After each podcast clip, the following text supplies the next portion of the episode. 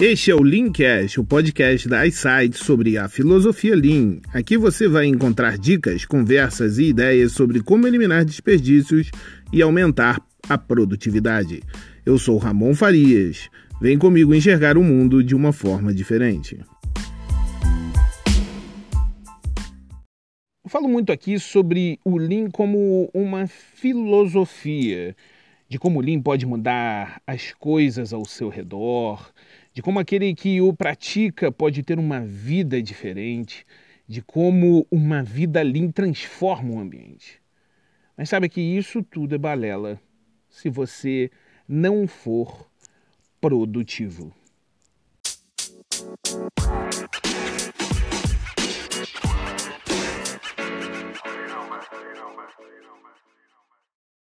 Raramente o Lean é procurado para transformação de vida.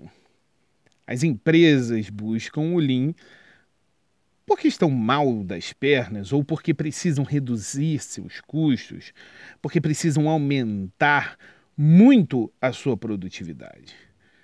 Não sejamos inocentes. O mundo busca o Lean para redução de custos e aumento de produtividade. Mas é necessário você atrelar toda a filosofia que eu falo por aqui ao que o mundo dos negócios busca. Se você não fizer isso, provavelmente você vai ser uma pessoa melhor. Isso é fato. Mas, de repente, sem emprego ou com um negócio um pouco cambeta. Milhares de empresas em todo o mundo já provaram que o Lean ajuda a melhorar seus números alcançaram uma tremenda produtividade e retornaram investimentos, implementando práticas e técnicas enxutas. Não sejamos inocentes em pensar que apenas com filosofia vamos sobreviver. Não. Não estou contradizendo tudo que eu falei até aqui. Toda a nossa história no Linkcast. Eu estou apenas complementando. A filosofia, ela vai te ajudar a manter isso por mais tempo ou até mesmo por toda a sua vida. Porque é a filosofia que transforma, transforma o comportamento, transforma a cultura da empresa. Mas técnicas e ferramentas são sim necessárias. Mas uma coisa não anda sem a outra. Conversando essa semana com um amigo que mora nos Estados Unidos e está de férias no Brasil, ele falou comigo que encontrou seu antigo jardineiro esse jardineiro trabalhava três dias na semana para ele aqui no Brasil. E aí ele teve o seguinte diálogo com o seu Francisco. É, seu Francisco, contratei um jardineiro para cuidar do meu jardim lá nos Estados Unidos.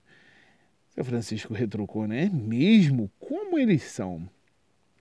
Seu Francisco, nada contra o seu trabalho. Sabe que eu gosto de você, né? Mas lá é três vezes mais barato. O que o senhor fazia aqui em três dias, eles fazem em duas horas. Depois de uma leve engasgada, senhor Francisco respondeu: Caramba, e como que isso acontece? Ah, seu Francisco, eles têm ferramentas específicas que os ajudam a ser mais produtivos. E isso não é só bom para mim, mas para eles também, porque enquanto você aqui trabalha três dias apenas na minha casa, eles lá em três dias fazem o jardim de pelo menos dez famílias. A conversa continuou, eu revi o meu amigo, falamos sobre várias amenidades. Mas esse exemplo eu resolvi, tra resolvi trazer para cá porque está muito direto com o que nós falamos aqui todas as semanas. O seu Francisco ele tem uma filosofia bacana, sabe? Ele cuida das plantas direitinho, tem um corte com precisão, ele faz uma limpeza perfeita, um trabalho manual que não tem igual.